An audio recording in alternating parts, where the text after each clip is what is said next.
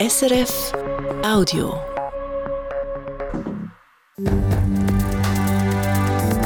SRF 1, jetzt mit dem Regionaljournal. Das ist das Regionaljournal Ostschweiz. Die Themen haben wir heute für Sie. Der St. Galler Kantonsrat hat heute die gesetzliche Grundlage geschaffen für die präventive Polizeiarbeit. Was das genau heisst, gerade als erstes. Denn im Glauner Kantonsparlament ist es heute um den teuren Busbetrieb in der Gemeinde Glarus Süd seit dem Erdrutsch zu Schwanden gegangen und wie fest der Kanton da der Gemeinde unter die Arme greift. Und im Kanton Thurgau wird man punkto Geothermie nicht die gleichen Fehler machen wie an anderen Orten. Ein Verein, der jetzt ein AG ist, rüstet sich für die Zukunft. Im Studio St. Gallen am Mikrofon Michael Ullmann. Guten Abend. Das Bedrohungs- und Risikomanagement ist ein Teil der Polizeiarbeit. Die gesetzlichen Grundlagen für die Präventivpolizeiarbeit und auch der Austausch von Daten mit anderen Kantonen, die haben bis jetzt im Kanton St. Gallen aber gefehlt. Bis jetzt. Der St. Galler Kantonsrat hat heute Morgen entsprechende Änderungen im Polizeigesetz zugestimmt. Martina Bassel. Sie sind eine Zangengeburt. Die Anpassungen im St. Galler Polizeigesetz. Vor zwei Jahren hat die Regierung das erste Mal ihre Vorschläge präsentiert. Der St. Galler Kantonsrat hat sie dann aber letzten Sommer zurück an Absender geschickt, weil vieles zu wenig präzis war und auch die Grund- und Freiheitsrechte von sogenannten Gefährder, also Leute, die allenfalls könnten straffällig werden, nicht sichergestellt waren. Die Regierung hat also nochmal einen neuen Anlauf müssen nehmen. Und da hätte sich gelohnt, haben heute alle Fraktionen von links bis rechts gefunden. Die Grund- und Freiheitsrechte sind mit der neuen Vorlage auch im präventiven Bereich gewährleistet, hat Bettina Suber von der SP-Fraktion gesagt. Eine Neuerung stellt insbesondere die Ungefährlichkeitsvermutung dar. Als polizeirechtliches Pendant zur Unschuldsvermutung hält sie den Grundsatz fest, dass belastende und entlastende Umstände mit gleicher Sorgfalt geprüft werden. Heidi Romer-Jud von der Mitte-EVP-Fraktion hat ergänzt. Mit der jetzigen Vorlage können vermehrt Straftaten durch frühes polizeiliches Handeln verhindert und damit potenzielle Opfer geschützt werden. Auch dass der Datenaustausch mit anderen Kantonen jetzt möglich werden soll, sei wichtig, sind sich die Fraktionen einig gewesen. Zur Frage des elektronischen Datenaustauschs. Die FDP ist hier klar der Meinung, dass diese Rechtsgrundlage jetzt geschaffen werden muss und nicht eine allfällige Bundeslösung abgewartet werden soll. Die aktuelle Rechtslage ist frustrierend. Die grenzüberschreitende Zusammenarbeit ist, gestützt auf die Prümer Polizeikooperation, aktuell einfacher als diejenige innerhalb der Schweiz. Hat der Ruben Schuler von der FDP-Fraktion gesagt. Der Rat ist also deutlich für die Änderungen im Polizeigesetz gewesen. Konkret bedeutet das, die Polizei darf jetzt zum Beispiel Leute auf der Straße anhalten und kontrollieren, ohne dass es einen konkreten Verdacht gibt. Sie darf Daten von sogenannten Gefährdern sammeln und sie darf Daten mit anderen Kantonen austauschen. Und wir bleiben gerade noch im St. Galler Kantonsrat. 8000 Franken 4460, 6000, 7000 Franken oder doch unbegrenzt. Im Rat ist heute auch über die Höhe vom Pendlerabzug gefeilscht worden, wie auf einem Basar. Nochmals Martina Brassel. Wer im Kanton St. Gallen mit dem Auto arbeiten geht, der oder die die Autokilometer nur unter bestimmten Voraussetzungen von den Steuern abziehen. Begrenzt ist der Pendlerabzug für ÖV-Benutzer und Autofahrer auf maximal 4.460 Franken. Grundlage dafür ist ein Volksentscheid aus dem Jahr 2015.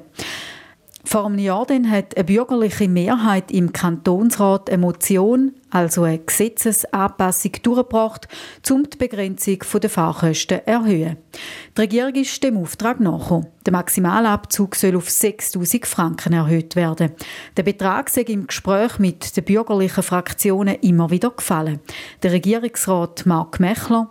Und ganz entscheidend, bei 6'000 sind 90 Prozent aller Steuerpflichtigen können ihren effektiv gefahrenen Kilometer abziehen. 90 Prozent. Die Regierung hätte ihren Auftrag damit erfüllt. Er hätte darum wenig Verständnis dafür, dass jetzt weitere Vorschläge im Raum stehen, so der Finanzchef. Meine Damen und Herren, Das erinnert mich an einen orientalischen Basar, wo wir jetzt sind. Und dann ist der Basar losgegangen.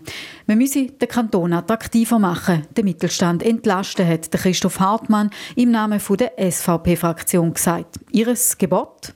Die SVP-Fraktion beantragt Ihnen, dass wir auf die Begrenzung eines Fahrkostenabzuges verzichten, dass das unbegrenzt gemacht werden kann. Und die SVP bietet Ihnen somit auch Hand, um den orientalischen Bazar, den der Finanzchef genannt hat, zu verlassen.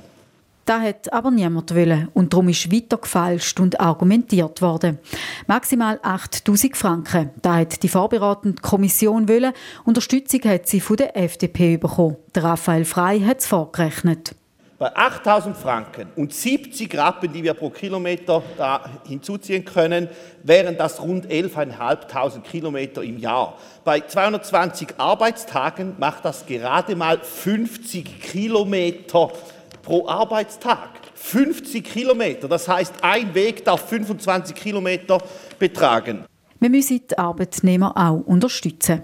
Bisschen weniger als 8000 Franken, nämlich 7000, hat die Mitte EVP-Fraktion geboten. Sie hat mit finanzpolitischen Überlegungen argumentiert, die Steuerausfälle müssen verkraftbar bleiben. Aber es braucht eine Entlastung vom Mittelstand. Die Grünliberalen die haben hier gar nicht erst mitmachen und haben die Vorlage zurückweisen. Die SP und die Grünen haben sich für den Status quo ausgesprochen, also für den Maximalabzug von 4.460 Franken. Der Marco Fäh von den Grünen. Wir können wieder im Garten frühstücken, die Vögel zwitschern, die Spechte trommeln. Die Skifahrer müssen sich beeilen, damit ihnen der Kunstschnee nicht unter den Skiern wegschmilzt, bevor sie im Tal angekommen sind und das Mitte Februar. Und wir wissen nichts Besseres, als das Pendeln über längere Distanzen noch attraktiver zu machen. Und das vor allem mit dem Auto. Nach rund zwei Stunden hat auf dem Basar, respektive eben im Kantonsparlament, niemand mehr mitbieten der Rat hat dann über einen Antrag am anderen abgestimmt. Am Schluss hat sich der Rat für den Antrag der vorbereitenden Kommission entschieden. Das heisst, der Maximalabzug für Pendler wird erhöht und liegt neu bei 8000 Franken. In Kanton Glarus. Wegen dem Erdrutsch Schwanden letzten August ist der Busbetrieb teurer geworden. Das darum, weil der Bus zu der Seilbahn Metme seit dem Erdrutsch einen grossen Umweg muss fahren Außerdem fährt der Bus häufiger, weil die Straße für den Privatverkehr gesperrt ist. Es wird mit Mehrkosten von rund 300.000 Franken pro Jahr gerechnet. Im Glarner Kantonsparlament im Landrat ist es heute darum gegangen, wie fest der Kanton die Gemeinde Glarus Süd finanziell soll unterstützen soll. Sascha Zürcher. Normalerweise zahlt der Kanton Glarus für den Betrieb der Buslinie vom Bahnhof Schwanden bis zu der Talstation der Luftseilbahn Chies-Metme und deckt die Kosten von 130.000 Franken pro Jahr. Seit dem Erdrutsch aber haben sich die Kosten mit 420.000 Franken mehr als verdreifacht. Einerseits wegen dem grossen Umweg, wo der Bus muss machen muss, andererseits, weil er seither nicht nur achtmal am Tag, sondern unter der Woche elfmal und am Wochenende sogar 21 Mal fährt. Das darum, weil die Straße für den Privatverkehr seit dem Erdrutsch gesperrt ist. Der Bund zahlt nichts, weil die Busverbindung als touristische Strecke gilt. Die Kommission vom Landrat hat darum gefunden, die betroffene Gemeinde Glarus Süd solle vollumfänglich von den undeckten Kosten, die es wegen dem Rutsch gibt, entlastet werden. Die Regierung hat nur die Hälfte übernehmen.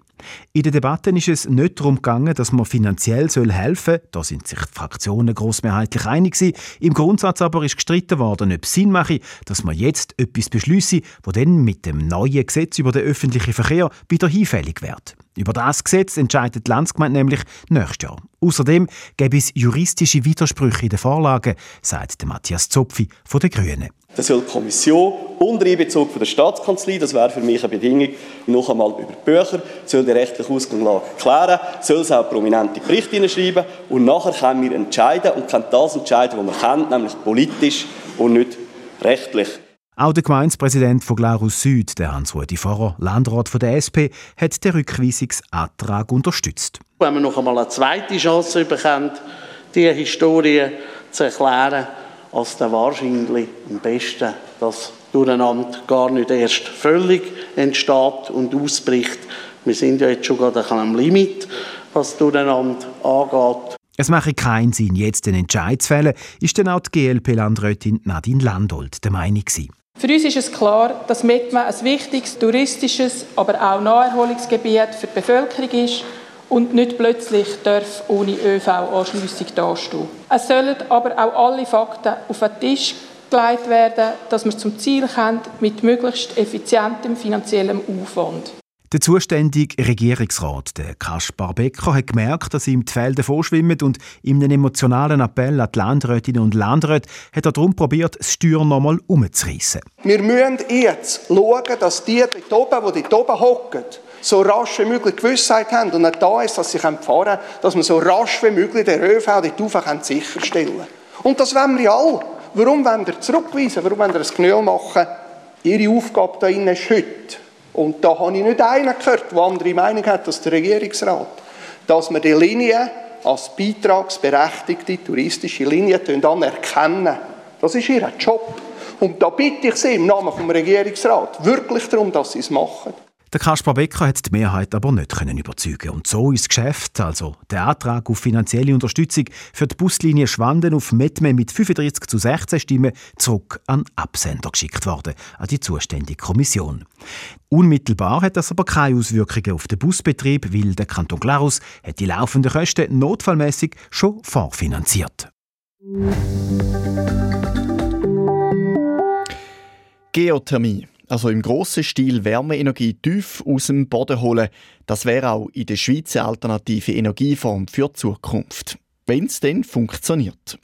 Große Projekte sind bis jetzt nämlich alle gescheitert. Zum Beispiel das im Sitterdoppel, St. Gallen oder auch zu Basel. Im Thurgau soll es anders rauskommen. Dort gibt es schon seit über zehn Jahren einen Verein, der sich für ein eigenes Geothermieprojekt einsetzt. Jetzt wird aus dem Verein eine Aktiengesellschaft. Und gleichzeitig soll es mit der Suche nach einem Standort für ein Kraftwerk so richtig losgehen. Fabian Mann.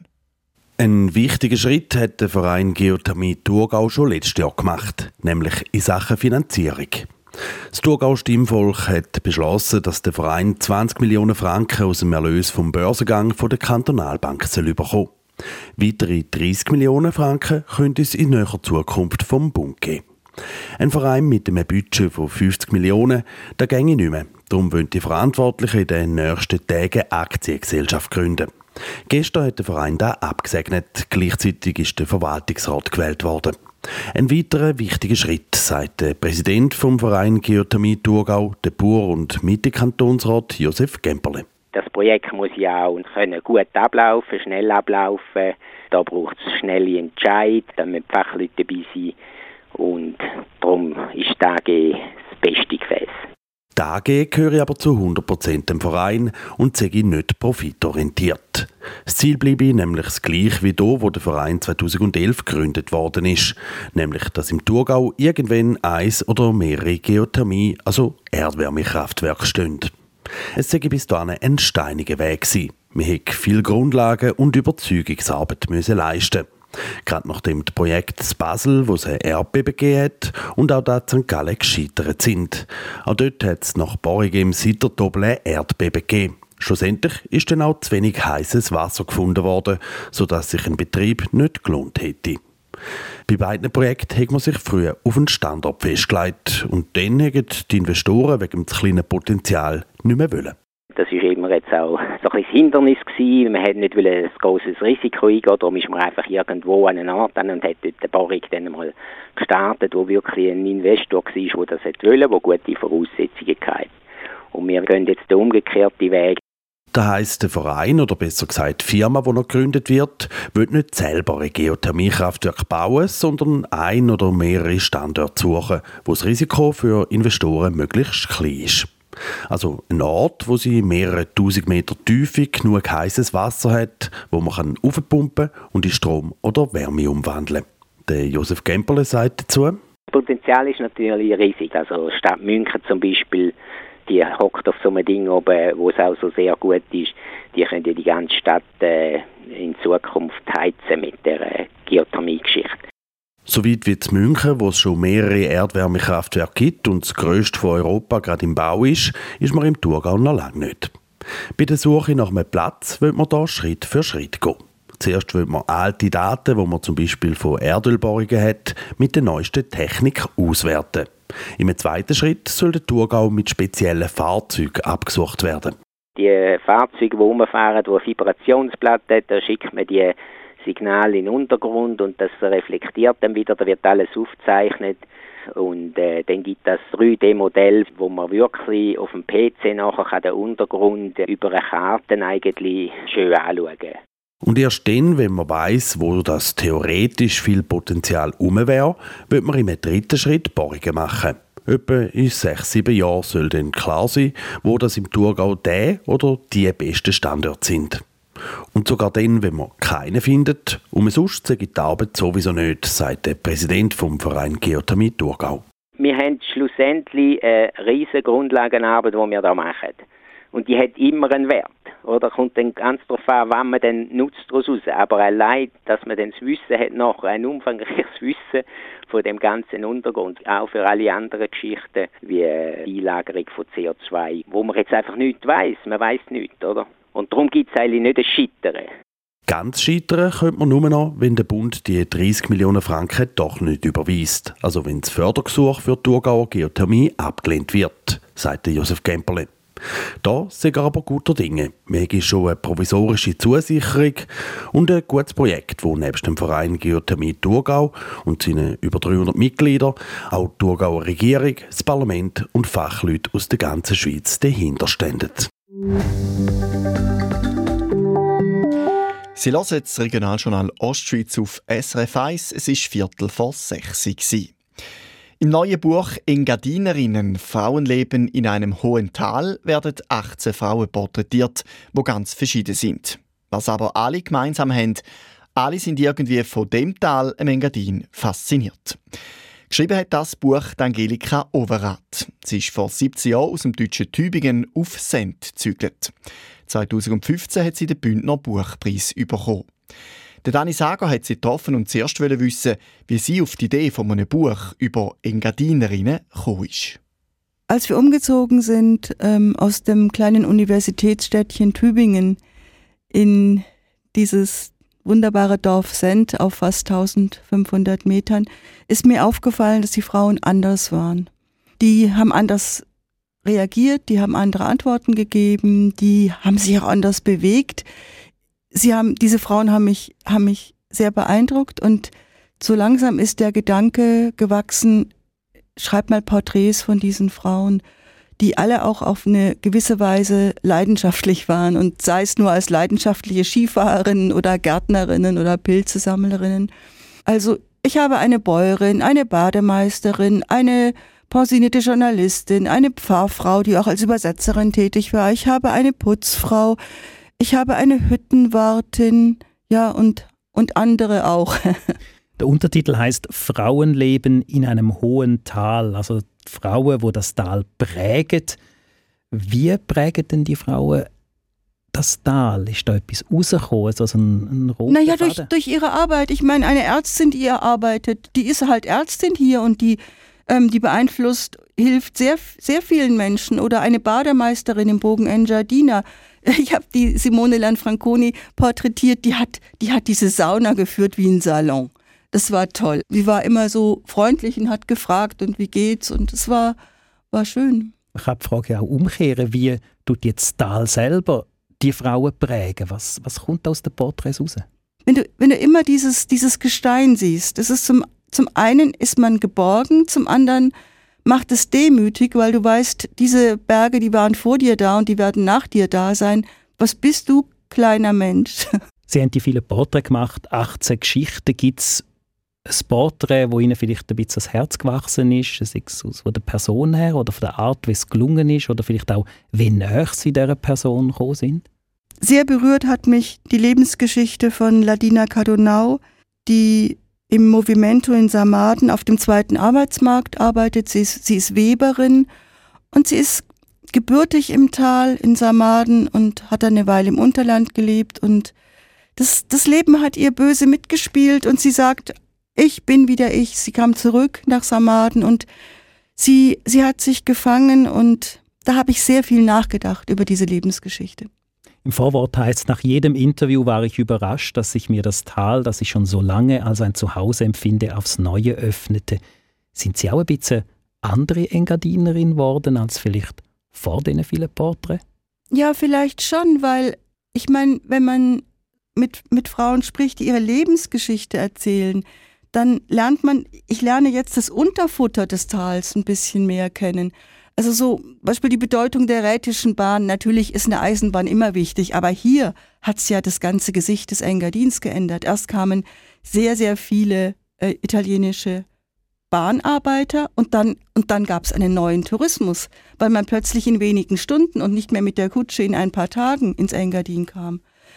Oder zum Beispiel die Bedeutung des Rätoromanischen im Oberengadin, das einfach ähm, eine verbindende Sprache ist, die die jetzt Menschen aus verschiedenen Nationen eint. Also gerade die Portugiesen, die machen, wenn sie ihre Einbürgerung machen, machen die die auf, auf Rätoromanisch und nicht auf Schweizerdeutsch.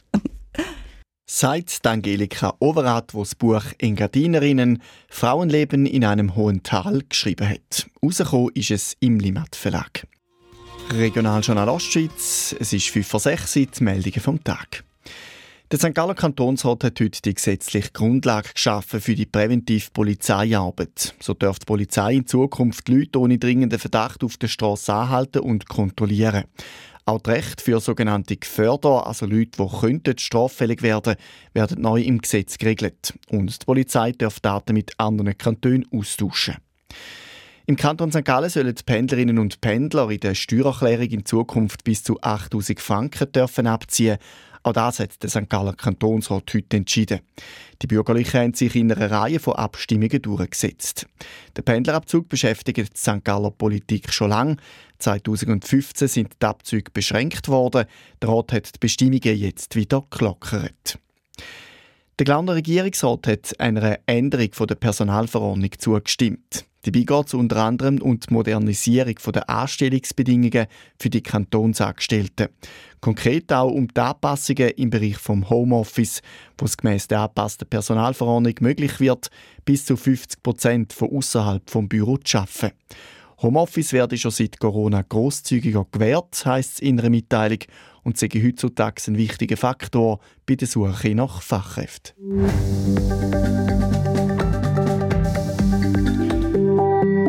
Die Wetterprognose heute mit dem Simon Eschle von SRF Meteo.